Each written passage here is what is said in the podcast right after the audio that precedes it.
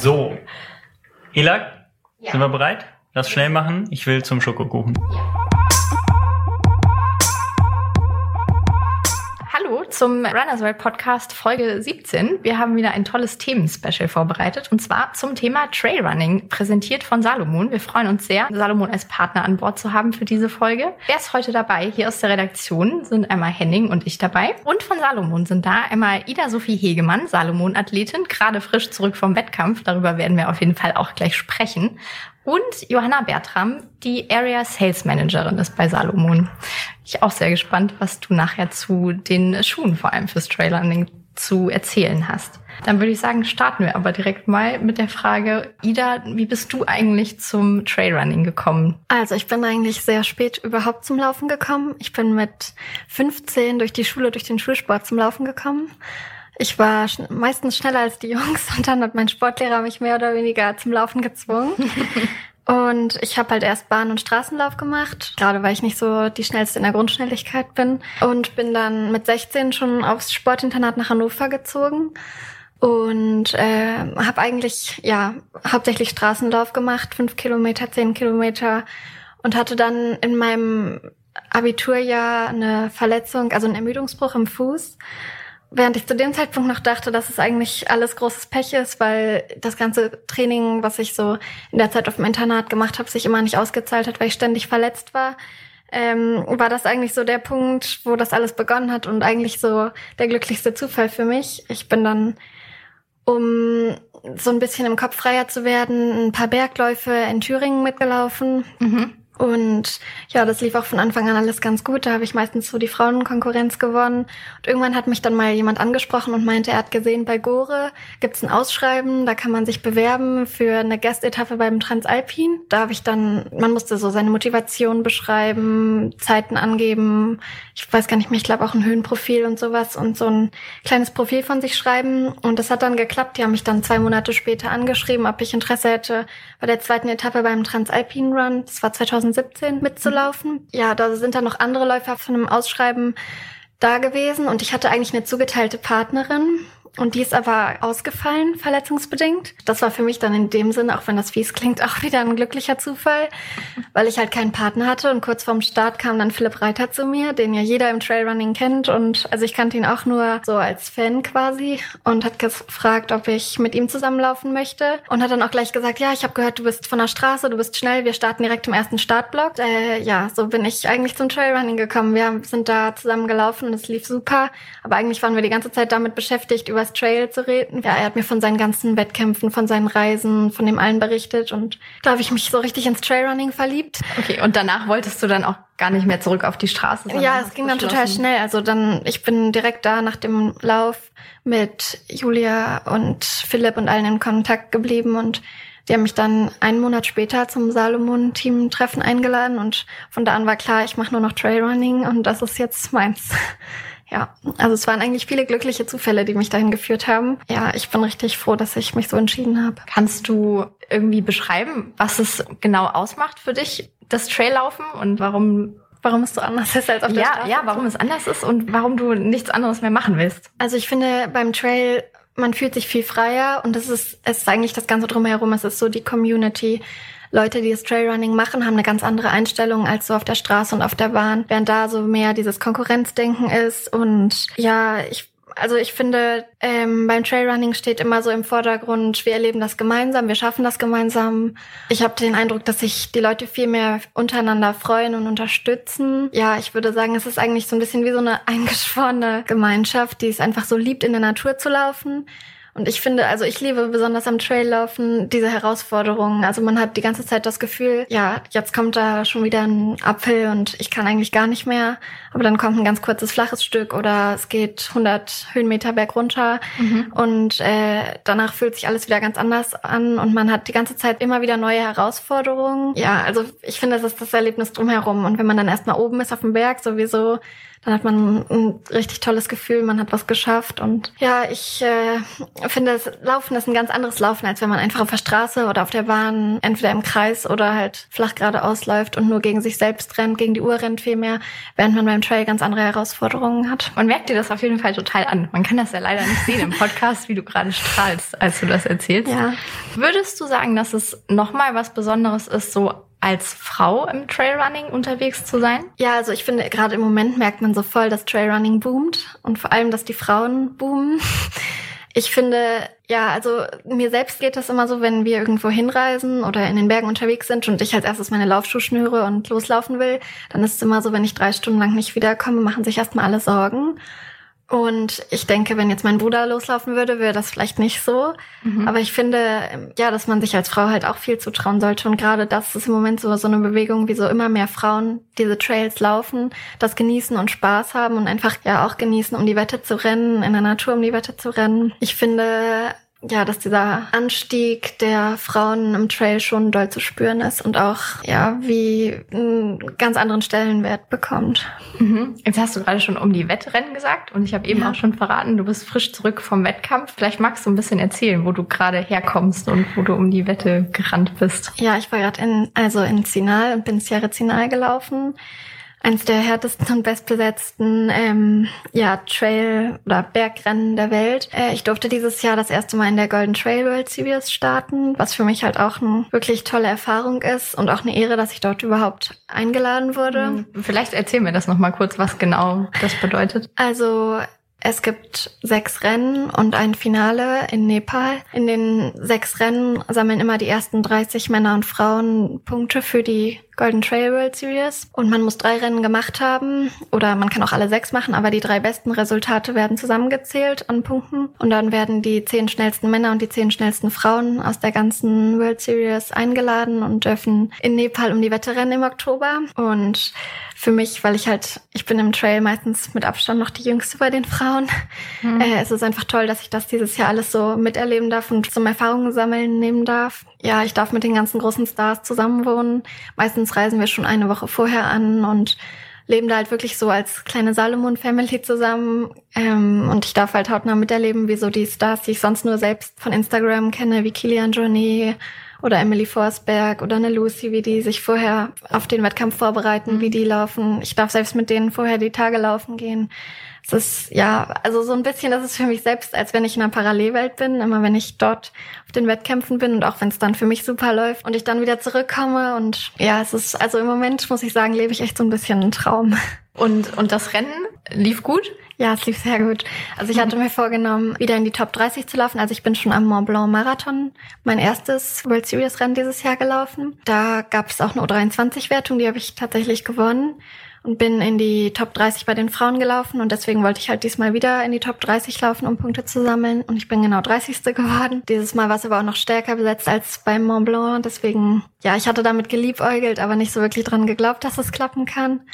Und ich hatte mir eine Zeit vorgenommen zwischen drei Stunden 45 und vier Stunden und bin mhm. jetzt drei Stunden 35 gelaufen. Ja, also es war super hart, muss ich sagen. Aber es ist halt, ja, es war ein Atem, also das Rennen war, war, jedes Rennen beim Trail ist anders.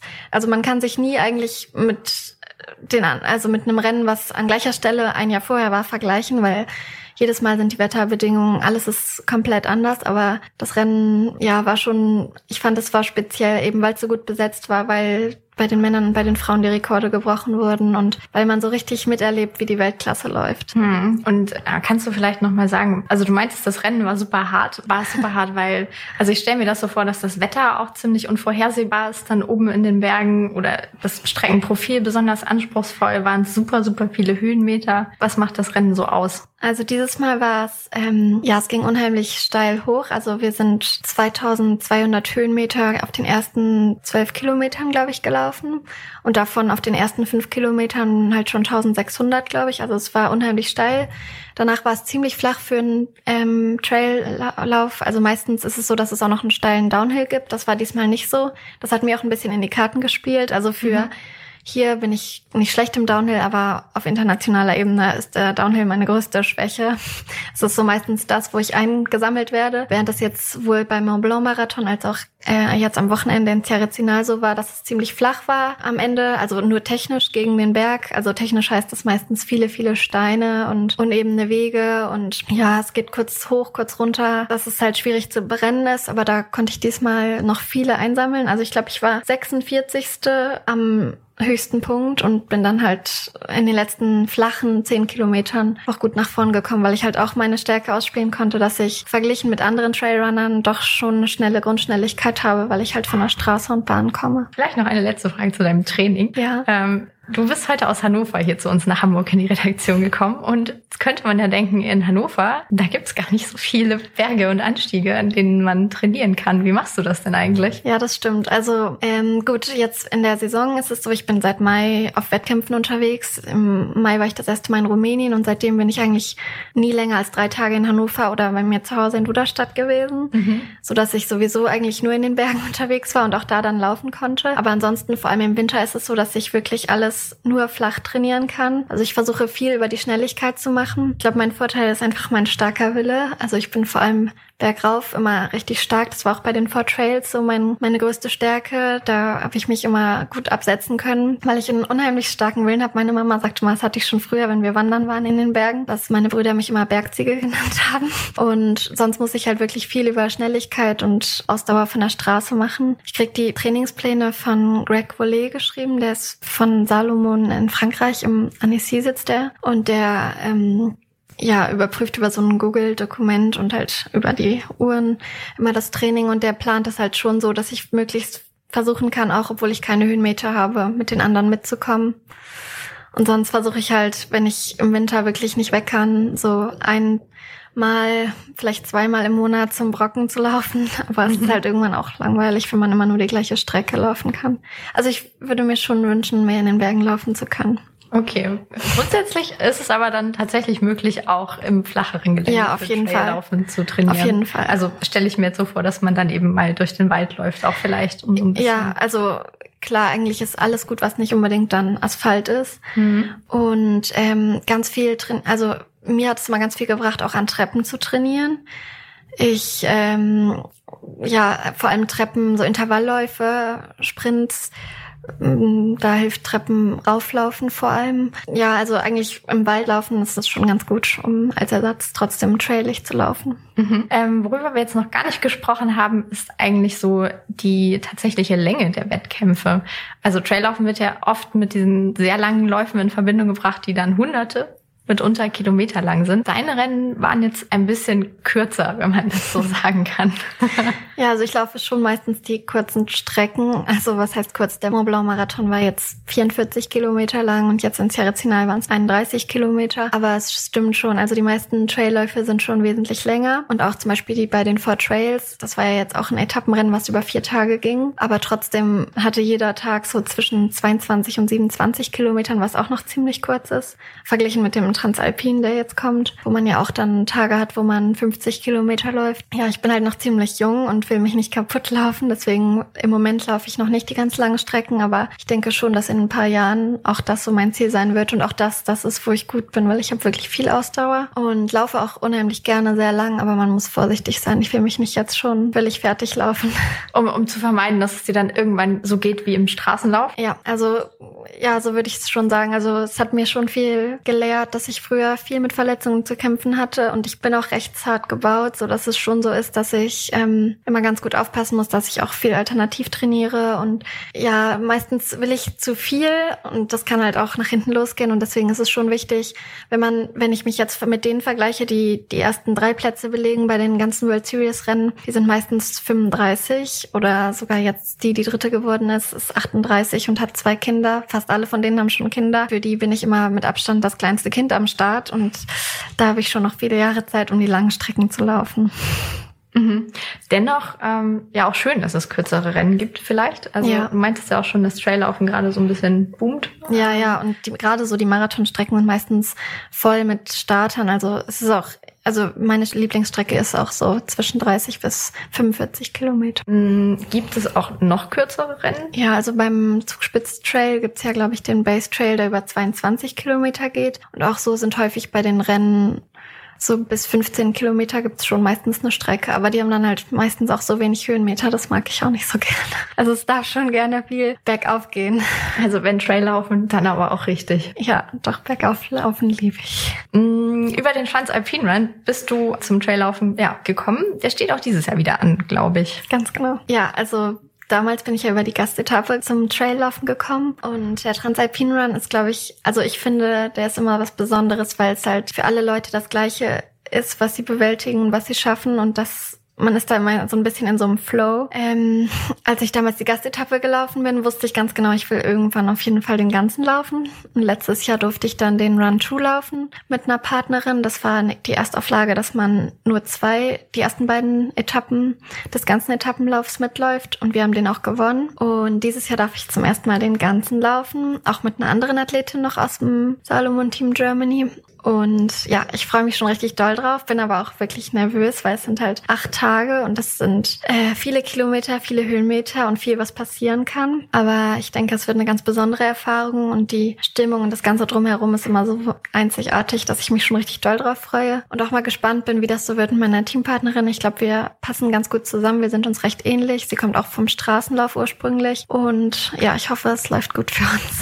Ja, wir drücken auf jeden Fall die Daumen, dass das klappt. Es ist ja auch tatsächlich eine relativ große Herausforderung. Wir haben es jetzt hier nochmal aufgeschlagen. Es sind tatsächlich acht Etappen, die über Trails in vier Ländern führen und 273,8 Kilometer lang sind. Also das finde ich schon ganz ordentlich. Dazu kommt dann, dass es noch 14.407 Höhenmeter im Anstieg sind. Also gut, dass du gerne Berge raufläufst, Ida. Ja, also ich freue mich drauf, auch wenn es komisch klingt. ja, und du, du läufst das Ganze eben mit deiner Partnerin zusammen. Haben wir den Namen schon gesagt? Ja, ich laufe dieses Jahr mit Suse Spannheimer zusammen. Also kommt auch so wie ich ursprünglich von der Bahn und vom Straßenlauf. Und ich denke, wir ergänzen uns da ganz gut, auch weil wir beide halt recht schnell flach sind und beide jetzt nicht so die Downhill-Spezialisten sind. Aber auch beide so sind, ja, wir gehen da mit Spaß dran und. Und man ähm, läuft das Ganze auch wirklich komplett zusammen, ne? Also ja. sobald der eine raus ist, ist für den anderen. Genau, also es gibt so Zeitmatten und also es ist schon das Ziel, dass man vom Start bis zum Ziel das Ganze zusammen schafft. Und das ist halt auch eine Herausforderung der besonderen Art, weil es gibt schon meistens einen, der ein bisschen schneller ist. Ja. Und da müssen dann halt beide einen Kompromiss finden. Einer muss immer ein bisschen den anderen pushen. Ja. Aber ich glaube, da ergänzen wir uns ganz gut. Und das ist auch was Spezifisches, glaube ich, ne? Also das. Ja, genau, bei den Four Trails jetzt, das war ja gerade das Etappenrennen vorher, was nur über vier Tage war. Da bin ich ja alleine gelaufen. Und klar, da weiß ich beim Start, was ich drauf habe und weiß vom Start bis zum Ziel, dass es darum geht, dass ich alles gebe, während es jetzt dann beim Transalp darum geht, dass man es im Team schafft, dass man im Team ein Tempo findet und dass man nicht mehr auf sich hört, sondern halt auch auf den Partner. Mhm. Vielleicht noch mal so ein bisschen als Abschluss: Ist es für dich wichtiger, vorne dabei zu sein oder auch einfach das Traillaufen zu genießen? Also das ist eine gute Frage. Klar, mag ich es zu gewinnen. Aber ähm, ja, ich liebe beim Traillaufen vor allem diese Freiheit. Also ich liebe es auch einfach ohne meine Uhr laufen zu gehen. Einfach vier Stunden draußen in den Bergen unterwegs zu sein, kein Zeitgefühl zu haben und dann komme ich abends wieder und bin total K.O., war aber an drei Gipfeln. Also ich finde, das macht schon das Trailrunning so ein bisschen aus. Es ist eine andere Freiheit, als wenn man fest an die Zeit gebunden auf der Straße läuft und alle tausend Meter seine Zeit vergleichen kann. Ja, liebe Ida, vielen, vielen Dank für diese Einblicke. Wir sind ja zugegeben noch nicht ganz am Ende. Wenn wir jetzt von dir ganz viel übers Traillaufen als ja, Athletin und Erlebnis gehört haben, ist natürlich auch noch so die Frage, was braucht man eigentlich an Ausrüstung für das Ganze? Weil weil die Ansprüche ja schon ein bisschen anders sind als im Straßenlauf. Und deswegen haben wir auch Johanna heute hier eingeladen, die da die Expertin ist. Gebe ich mal mein Mikro weiter an Henning. Ähm, ja, ich bin auf jeden Fall ähm, ein bisschen neidisch auf, auf Ida, dass sie den Transalpine Run laufen darf. Ich bin ja selbst schon mal gelaufen. Die gleiche Strecke, die, die äh, Ida äh, dieses Jahr laufen darf. Ähm, da kommt auf jeden Fall was Cooles auf dich zu. Äh, kannst dich drauf freuen. Aber jetzt ist ja das Thema eben Ausrüstung und was braucht man alles zum Trailrunning. Und äh, da frage ich am besten mal gleich Johanna, was würdest du sagen, was braucht man, wenn man mit dem Trailrunning loslegen möchte? Also was man braucht, wenn man mit dem Trailrunning loslegt, ähm, ist erstmal ein vernünftiges Schuhwerk Also man braucht auf jeden Fall profiligere Schuhe als beim Straßenlauf. Und da kommt es natürlich auch drauf an, auf welchen Wegen man sich fortbewegt. Also wenn man in den Alpen Trail läuft, braucht man halt mehr Profil, als wenn man hier bei uns äh, im Wald läuft oder hier bei euch in Hamburg in den Harburger Bergen. Oh, du ähm, kennst die Harburger Berge? Ja, habe ich schon gehört. Harburger Berge? Habe ich schon gehört. Genau. Dann ähm, ist auf jeden Fall zu empfehlen Trail-Rucksack. Also für die Wettkämpfe ist der auch Pflicht. Und ja, das gibt auch jedem Läufer so ein gewisses Freiheitsgefühl. Man packt einfach alles in den Trail-Rucksack und läuft los und äh, hat ein wunderschönes Lauferlebnis.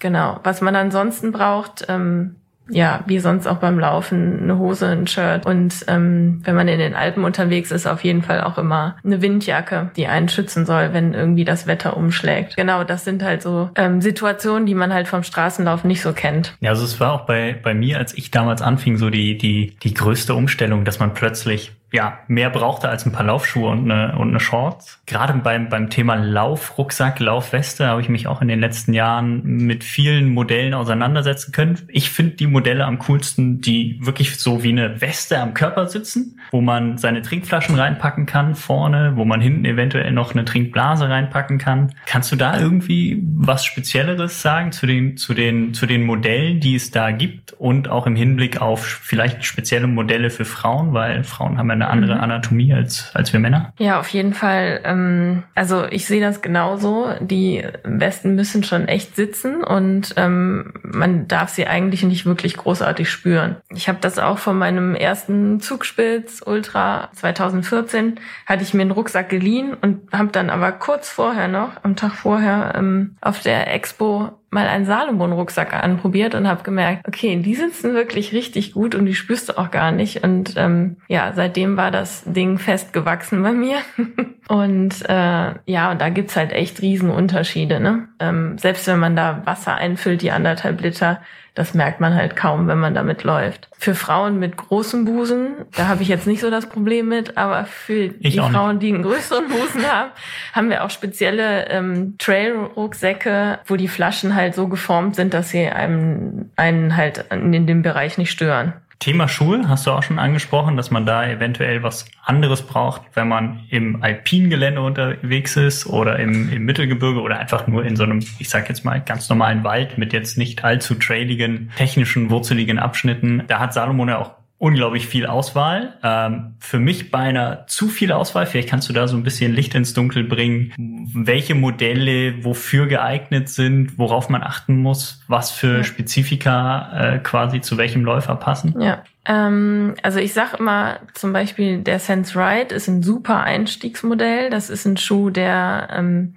damit kannst du auch mal ein paar Kilometer Asphalt zwischendurch laufen, aber der ist, eignet sich super auch für Waldwege und eure Harburger Berge hier.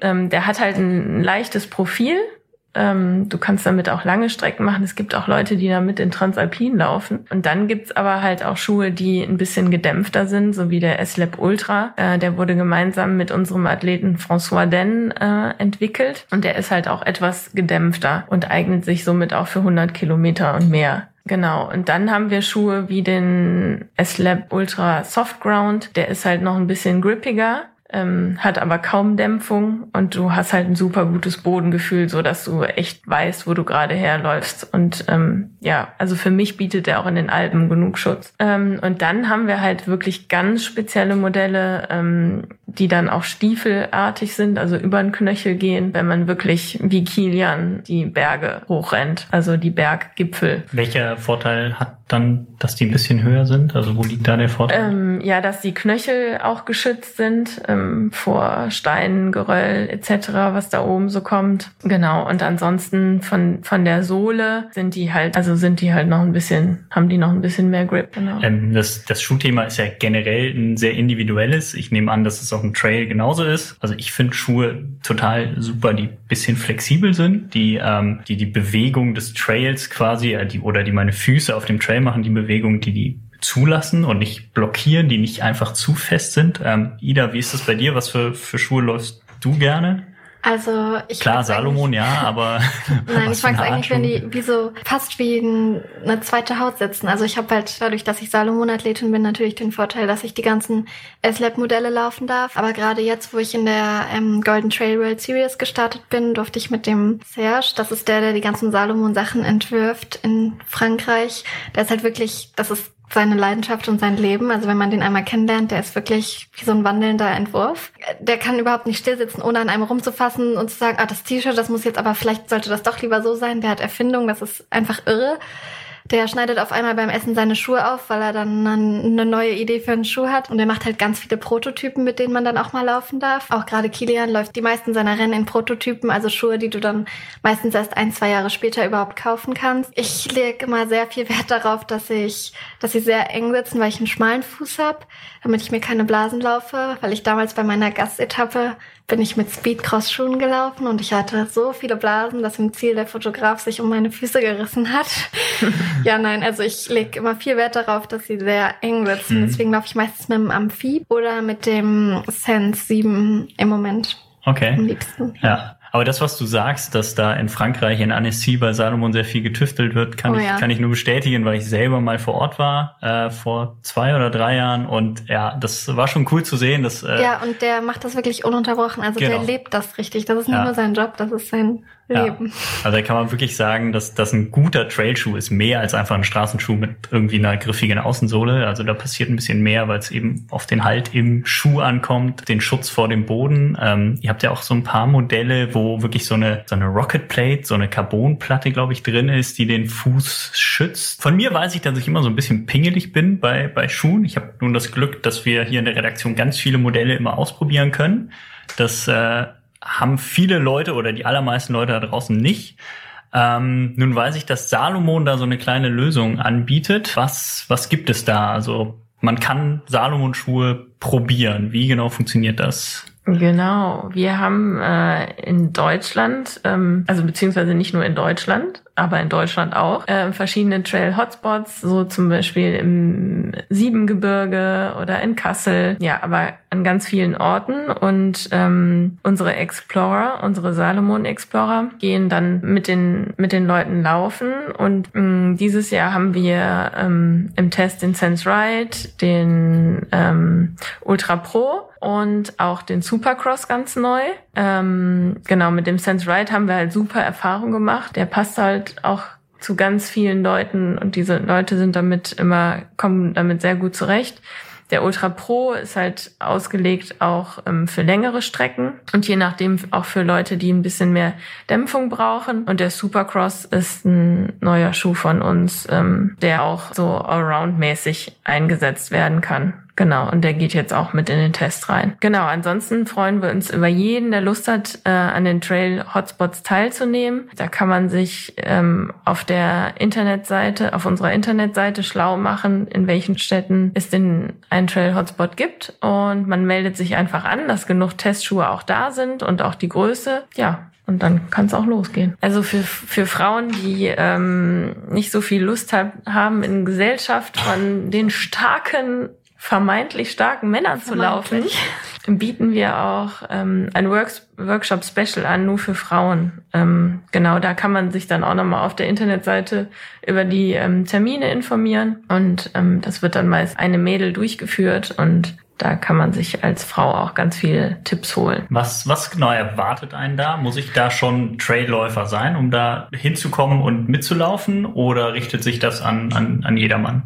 Das richtet sich wirklich an jedermann und, und jeder Frau. Ist, und es ist aus eigener Erfahrung ganz unterschiedlich, die, die Menschen, die da hinkommen. Also manche sind halt wirklich noch nie irgendwie einen Hügel gelaufen. Für die eignen sich dann besonders die fünf Kilometer Strecken so zum Einstieg. Genau. Und dann kommen aber halt auch erfahrene Läufer hin und ja, und wollen auch gezielt halt andere treffen und nehmen das halt so als ähm, ja schönes Event. Ähm, dann haben wir aber auch Workshops dabei. Das heißt, unsere Explorer zeigen nochmal, wie komme ich am besten den Berg hoch, wie komme ich am besten den Berg runter, wie setze ich meine Stöcke ein und ähm, ja, sowas kann man halt auch lernen. Also es ist nicht nur ein gemeinsamer Gruppenlauf, sondern auch wirklich Technik, Training. Genau. Vielleicht können wir auf das Thema auch jetzt hier im Podcast schon äh, zu sprechen kommen. Ida, du kommst von der Bahn, du kommst von der Straße. Was ist so der größte Unterschied zwischen Trail und Straße? Also läufst du anders und kannst du vielleicht Tipps geben, wie man gut den Berg hochkommt, was du ja scheinbar sehr gerne machst, und äh, auch gut den Berg und heil den Berg wieder runterkommt? Ähm, ja, die Herausforderung von der Strecke ist ganz anders als auf der Straße. Man braucht ein ganz anderes Körpergefühl. Am, ganz am Anfang hat Philipp zu mir gesagt, also Philipp Reiter, der Unterschied ist vor allem, dass man beim Trail jeder Schritt kommt anders auf. Und dadurch vermeidet man vor allem so Überlastungen, womit ich vorher viel zu kämpfen hatte und es ist schon, also klar, man kann sich auch wirklich verletzen, wenn man stürzt, aber meistens ist es so, wenn man einmal gestürzt ist, dann wird alles besser. Kann ich auch nur aus Erfahrung bestätigen.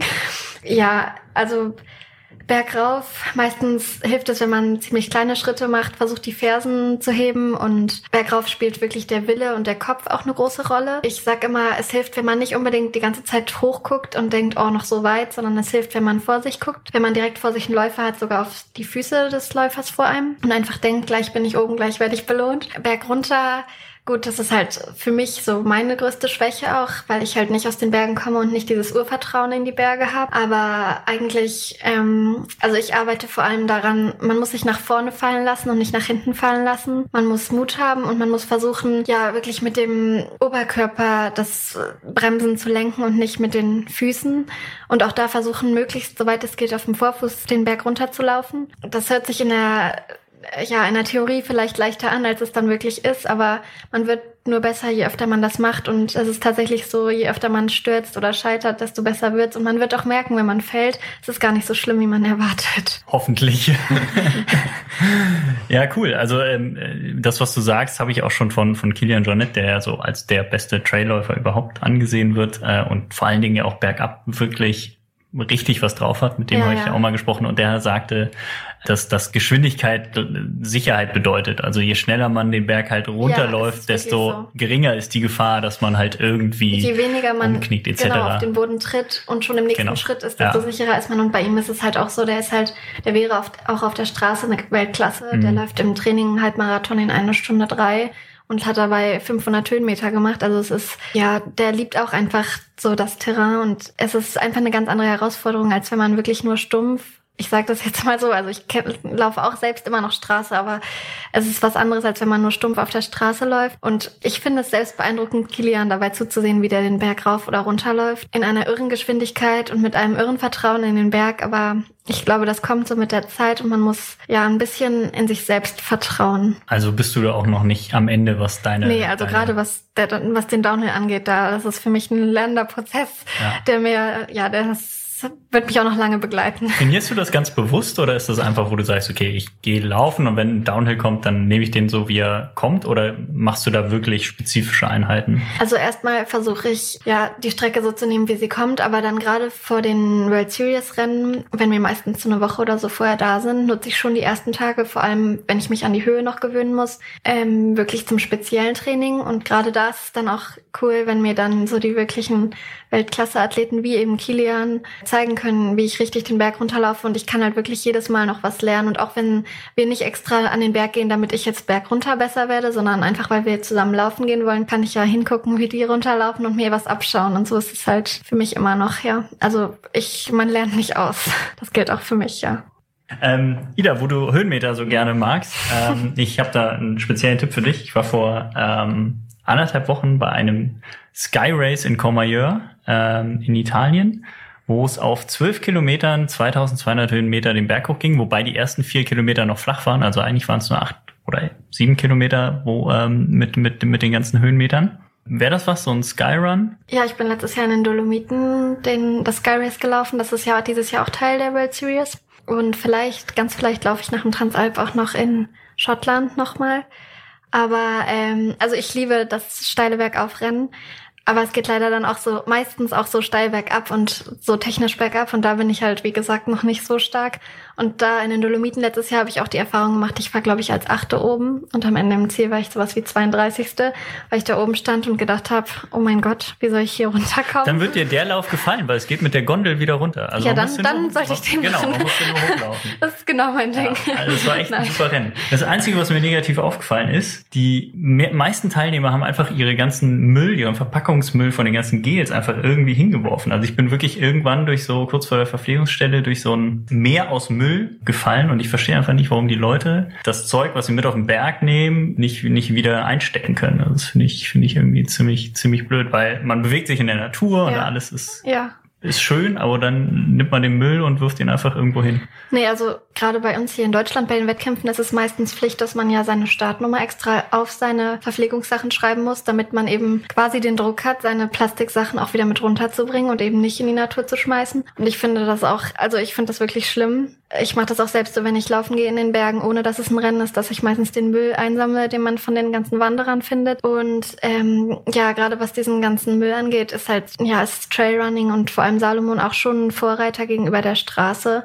Bei allen Straßenrennen gibt es die Trink- und Verpflegungsstationen nur voll mit Bechern. Wenn man sich das anguckt bei den großen Marathons, nach so einer Verpflegungsstation liegen da auf einmal 20.000 Plastikbecher oder auch Pappbecher auf dem Boden. Und wir tragen unsere Flaschen selbst mit uns mit in den Westen oder wir haben so aufklappbare Gummibecher von Salomon, mit denen wir, die wir halt befüllen und dann steckt man sie wieder ein. Und ähm, das finde ich, ist gerade in Deutschland ist das im Trailrunning viel besser. Das ist leider Viele Länder sind da noch ein bisschen ausbaufähiger, wahrscheinlich so auch da bei dem Sky Race, aber es ist schon so, dass ich habe das Gefühl, dass Trailrunner da auch bewusster sind und eben versuchen, möglichst wenig Müll mit in die Umwelt zu nehmen oder möglichst gar nicht. Mhm. Ähm, Johanna, ich weiß auch, dass es eure Workshops hier in Hamburg gibt. Ich habe selber auch schon mal an einem teilgenommen. Ähm, nun hat Ida vorher über Sierra Sinal gesprochen und den Mont Blanc Marathon. Das ist ja nun eine sehr große Bandbreite. Ich sag mal die Harburger Berge und die Alpen. Das Thema Traillaufen, wo ist das, also wo ist das überhaupt anzusiedeln? Was, was ist überhaupt Traillaufen? Würdest du sagen oder würdet ihr sagen, alles abseits der Straße ist Traillaufen oder muss das eine bestimmte Anzahl an Höhenmetern im Verhältnis zur Streckenlänge haben? Nee, also alles, wirklich alles, was abseits der Straße ist, ist Trail. Genau, man kann Trailschuhe tragen. Genau, und dann die Höhenmeter, das kommt ja wirklich drauf an, wo man, wo man gerade läuft. Aber Trail ist nicht gleich, es muss irgendwie 1000 Höhenmeter haben, eine Strecke. Genau, und auch hier kann man, oder bei uns kann man schöne Landschaftsläufe machen oder im Siebengebirge, wo du dann irgendwie 1000 Höhenmeter auf 29 Kilometer hast und es immer weiter hoch und runter geht und es auch ein bisschen technisch anspruchsvoll ist. Und man befindet sich nicht gleich in den Alpen. Ida, wie siehst du das? Muss, muss Traillaufen immer total extrem sein oder kann das auch mal ein Genusslauf äh, hinterm Garten sein. Ja, also gerade, ich komme selbst ursprünglich aus der Nähe vom Harz. Meine Schwester läuft durch den Garten und ruft, sie macht Trailrunning. Also ich glaube, das ist ein ganz ja, gutes Bild dazu. Aber klar, ich lieb's, wenn es richtig in den Alpen ist und es richtig steil bergauf geht. Aber Trail ist eigentlich grundsätzlich alles abseits der Straße. Ja, ich glaube, man kann es so zusammenfassen, dass es total vielfältig ist. Also das Laufen an sich ist total vielfältig. Also jemand, der 100 Meter sprintet, ist ein Läufer ja. und jemand, der 100 Meilen läuft, ist auch ein Läufer. Und dann gibt es eben nicht nur die, die Distanz, sondern auch noch die, die Orte, an denen man läuft, den Untergrund, auf dem man läuft. Nun flach oder hoch, heiß oder kalt. Also Trailrunning ist einfach nur eine, eine Spielart des Ganzen wie ich finde, und zwar eine, eine echt coole. Und ja, ich beneide dich, dass du noch den Transalpine Run laufen darfst. Ja, ich freue mich Jahr. drauf. Ähm, ja, vielen Dank, dass ihr beiden heute den Weg nach Hamburg in die Redaktion gefunden habt. Ähm, ich fand das Gespräch mit euch sehr interessant. Äh, ich glaube, Ela auch. Ela nickt, die hat nämlich gerade kein Mikrofon, weil ich es habe. ja. Nochmal ganz kurz die Frage, seid ihr heute schon gelaufen oder müsst ihr noch? Ja, ich bin gelaufen. Also ich bin um sechs gelaufen heute Morgen. Ja, ich hatte leider keine Zeit, weil ich eine weitere Anreise hatte. Gut, ich kann, dir, ich kann dir die Harburger Berge empfehlen. Ja, und auch hier in der Redaktion ist Traillaufen natürlich ein Thema. Wir haben ja jetzt auch gerade im aktuellen Heft in der September-Ausgabe 2019 unser großes Trail-Special. Ja, und auch hier unter uns sind begeisterte Trailläufer. Und wir haben das eben schon so ein bisschen angesprochen, dass Traillaufen auch nicht immer heißt, über 180 Kilometer durch die Berge zu rennen, sondern man das vielleicht auch vor der Haustür machen kann. Von ihren besonderen Trailerlebnissen erzählen euch Britta, Henning und Martin.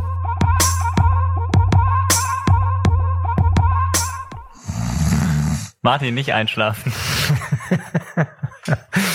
Lasst uns mal über unsere Trail-Erlebnisse reden, dann schlafen vielleicht die Nutzer ein. Die Hörer, nicht die Nutzer. Warum sollen die einschlafen? Weiß ich nicht. Kommt drauf an, was wir jetzt so zu erzählen haben. Also ich habe was für mich Cooles zu erzählen, aber fangen wir mal mit dir an, Martin. Was ist oh. dein coolstes Trail-Erlebnis? Mein coolstes Trail-Erlebnis ähm, war tatsächlich, glaube ich, mein, mein, mein allererste nachdrückliche Trail-Tour, die ich gemacht habe. Ich komme ja total aus der klassischen Leichtathletik, wo man vor allen Dingen auf der Bahn läuft, zum Training vielleicht auch mal auf Parkwegen trainiert hat, aber ich kannte so Traillaufen im, im, in dem Sinne, wie es heute ganz, ganz viele tun, kannte ich überhaupt nicht.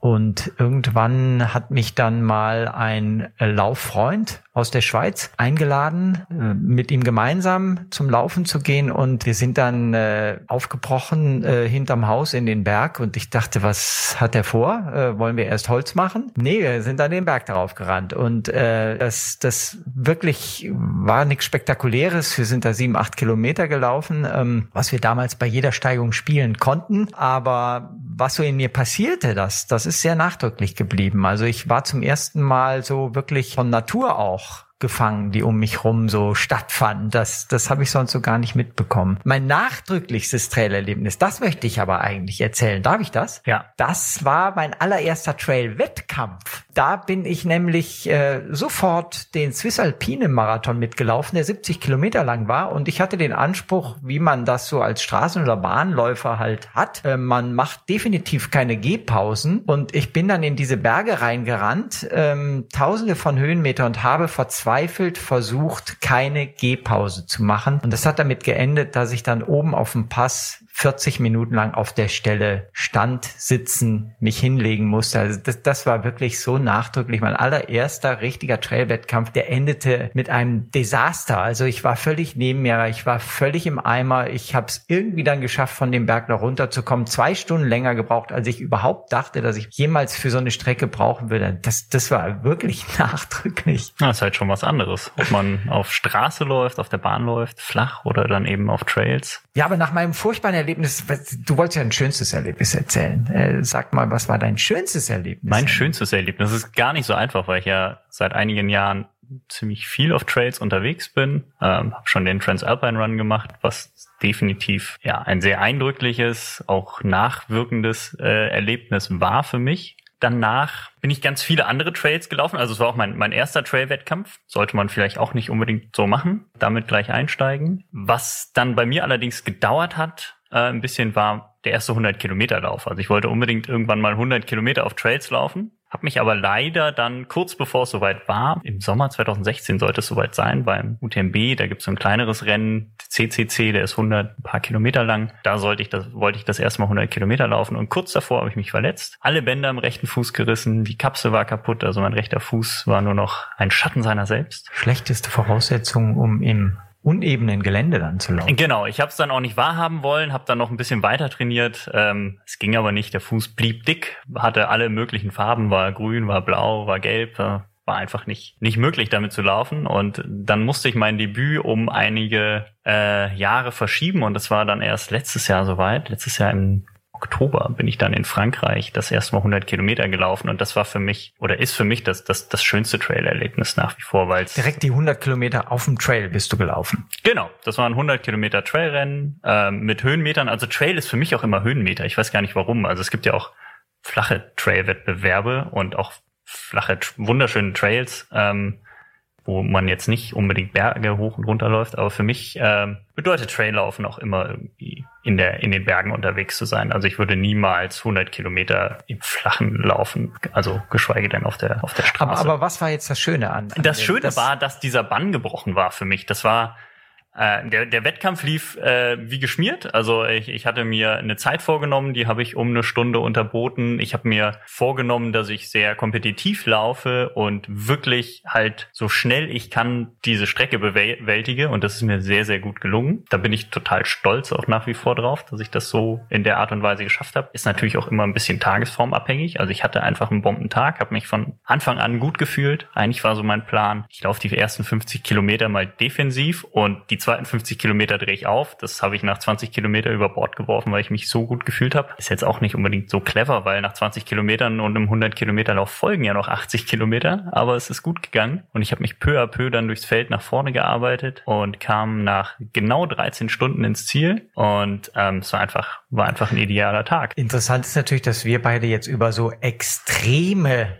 Trail-Abenteuer äh, geredet haben und Trail Laufen, sagen wir ja auch bei Runners World immer, lebt ja auch davon, dass man einen Trail vor der Haustür hat oder findet oder sucht. Und, und Britta ist ja jemand, der jetzt auf die andere ähm, Elbseite gezogen ist, äh, direkt an die Harburger Berge in Anführungsstrichelchen ran. Und äh, du bist ja so diejenige von uns, die gar nicht so gerne so ganz, ganz lange läuft, aber dafür läufst du jetzt, glaube ich, momentan jeden Tag fast Trail, ne? Äh, genau, also äh, nicht jeden Tag, aber ich bin auch so ein bisschen, äh, ich denke irgendwie ein Trail Run muss ja jetzt nicht unbedingt ein 100 Kilometer Extremlauf sein, sondern ähm, wenn ich morgens irgendwie mal äh, eine halbe Stunde durch die Heide renne, vielleicht mit Sonnenaufgang oder Nebel oder so, das ist total schön. Und es geht auch ein bisschen hoch runter oder auch nicht, wie man möchte. Das ist für mich auch Trailrunning, also einfach das Naturerlebnis, dass man da durchläuft. Es ist kein Mensch da, vielleicht mal ein Spaziergänger mit Hund, aber ansonsten hört man die Vögel, die Sonne scheint. Es ist einfach äh, schönes Naturerlebnis. Das ist für mich eigentlich Trailrunning. Ja, kann ich aber nachvollziehen. Also obwohl ich jetzt äh, auch eben ein, ein extremes Trailabenteuer erwähnt habe und und ich für mich ist auch das Lauferlebnis wirklich, selbst wenn wir um die, wenn wenn man um die Alster läuft, ist ein anderes, ob ich jetzt auf dem Parkweg da laufe auf dem alle rennen oder ob ich mal, was ich selten mache, aber die, dieses kleine äh, menschengemachte Weglein da so näher am Wasser dann so nutze. Das, das ist trotzdem anderes Lauferlebnis. Und ich, ich glaube, das sollten, sollten wir auch den Leuten irgendwie so weitergeben. Ähm, äh, es gibt überall und äh, in jeder Stadt auch gibt es die Möglichkeit, kleinere Trail-Erlebnisse so zu, zu haben und zu finden. Und die sollte man auch mal suchen. Also ich finde das mal einfach so ein bisschen abgenutzt, aber such mal die, die Wege abseits der viel Laufen- und Wanderstrecken. Ich glaube, das lohnt sich. Also da mal so Augen offen zu halten und so neben seine Stammstrecke auch mal zu gucken. Ich weiß nicht, ob man das darf. Also normalerweise sind das ja auch Fußwege. Also die sind ja ausgetreten. Man läuft natürlich nicht einfach so durchs Gelände, durchs Gebüsch, wo niemand sonst herläuft. Da stört man auch Tiere und Vögel, die da brüten. Aber ähm, gerade in der Stadt oder angrenzend an der Stadt in Wäldern, in der Heide, auf Wiesen, da gibt es ja meistens äh, Wanderwege, Fußwege, Trampelpfade, wo man einfach herlaufen kann. Ist ja eh so die Frage, wann fängt ein Trail an, also ein Pfad und was ist noch ein ganz normaler Waldweg? Ähm, wenn man irgendwo läuft, dann, dann hat man Trail. Manchmal muss man dann aber auch noch ein paar Meter über, über einen Waldweg laufen und ist trotzdem ein Trailerlebnis dann an dem Tag. Hängt ja davon ab, was man, was man so zur Verfügung hat in seiner Umgebung. Wenn man in den Alpen wohnt, dann hat man natürlich mehr Trails vor der Haustür als irgendwo im Norden Deutschlands, aber auch im Mittelgebirge, im Harz, in der Eifel, wo ich herkomme, gibt's wunderschöne Trails, die dann immer mal wieder unterbrochen werden von ganz normalen Waldwegen. Dann läuft man wieder ein Stück über den Waldweg, aber dann biegt man wieder rechts ab in diese etwas kleineren Trampelpfade. Also äh, das, das war ein sehr nachdrückliches Erlebnis zu meiner Anfangszeit bei Runners World, ähm, war als äh, der, der Erfinder des Magazins, George Hirsch, ähm, in New York aufgewachsen, geboren, aufgewachsen, uns besuchte äh, zum ersten Mal äh, Runners Roosevelt Deutschland, äh, 1994 war das. Und der wohnte irgendwo im, in einem schönen Hotel in der Nähe des englischen Gartens. Und wir haben ihn dann morgens zum Laufen abgeholt äh, und sind durch den englischen Garten in München gelaufen auf breiten, bestens gepflegten Parkwegen. Äh, und am Schluss des Laufs, als wir wieder an seinem Hotel waren, kam er gar nicht mehr aus dem Schwärmen über die Trails, die wir hier in München hätten raus. Also der war völlig begeistert und bezeichnete das, was wir als einen klassischen Parkweg bezeichnen würden, nannte der dann als New Yorker, nannte der Trail. Also das ist Definitionssache. Trotzdem möchte ich äh, irgendwie, also für mich zum Abschluss nochmal klar machen, ähm, ich mag es gar nicht, dass sich immer wieder auch mal so ähm, durchsetzt, dass, dass so manch einer sagt, ich bin Trailläufer und dann gibt es die Straßenläufer und dann gibt es die Bahnläufer. Das mag ich nicht. Also äh, ich, ich mag mal auf dem Trail zu laufen und wir haben jetzt die, die Vorteile ja alle benannt. Ähm, aber ich mag es eben auch mal auf der Bahn Gas zu geben und ähm, da ganz vermessen laufen zu können. Und ich mag es auch mal auf der Straße zu laufen. Äh, also ich, ich, ich finde, meine Empfehlung ist, man sollte einfach jedes Terrain mal nutzen. Ja, sich, sich und, und diese Definition, wir sind Läufer. Also egal, wo wir laufen und wie wir laufen und ähm, ob wir schnell oder langsam laufen oder 100 Kilometer oder drei Kilometer, wir sind alle eine große Gemeinschaft und da gehören die Trailläufer, die sich so nennen, oder die Bahnläufer oder die Straßenläufer alle zusammen. Und das war sie, unsere 17. Folge des Runners World Podcasts mit dem großen Trail Special, präsentiert von Salomon. Uns hat's großen Spaß gemacht. Wir hoffen natürlich euch auch. Gebt uns dazu auch immer gerne eine Bewertung ab, wie euch die Folge gefallen hat. Und schreibt uns unbedingt auch, was ihr gerne hier im Podcast hören möchtet. Wir freuen uns schon. Bis zur nächsten Folge.